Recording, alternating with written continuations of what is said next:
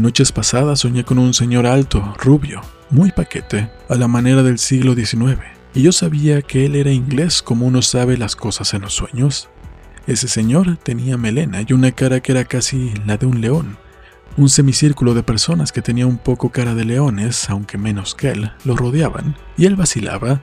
Todo eso estaba fotografiado en un gran cuadro y abajo decía leones.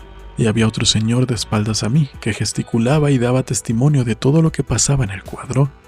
Ese señor estaba en el medio así enamorado, sí, y alrededor de él, ese semicírculo de personas todas vestidas como él, con melenas y barbas.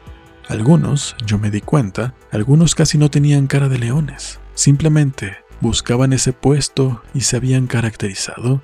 Eso contado, no tiene nada de particular, pero me desperté temblando. Jorge Luis Borges, en Gilio, ME, Personas y Personajes.